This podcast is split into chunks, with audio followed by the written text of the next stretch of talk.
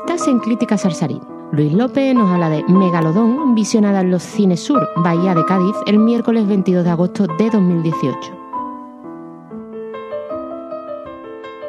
Salgo de ver la película Megalodón, que básicamente es un entretenimiento veraniego que incluye con la entrada el aire acondicionado, que viene muy bien si no tienes en casa, y pasas un ratillo ahí con, con este tiburón gigante arrasando por donde pasa.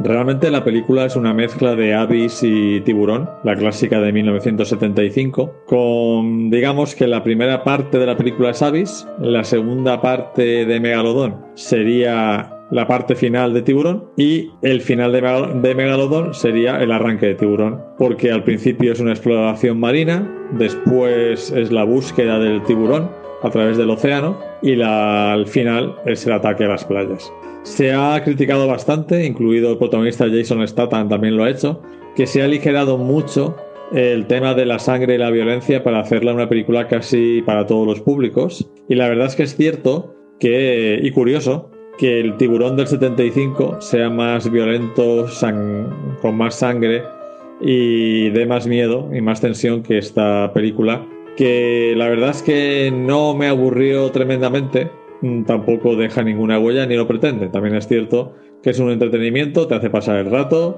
Por supuesto, siempre mejor verla en compañía, cuanta más gente mejor, para sobrellevarla de una manera más agradable. Y le doy un 1,5 sobre 5.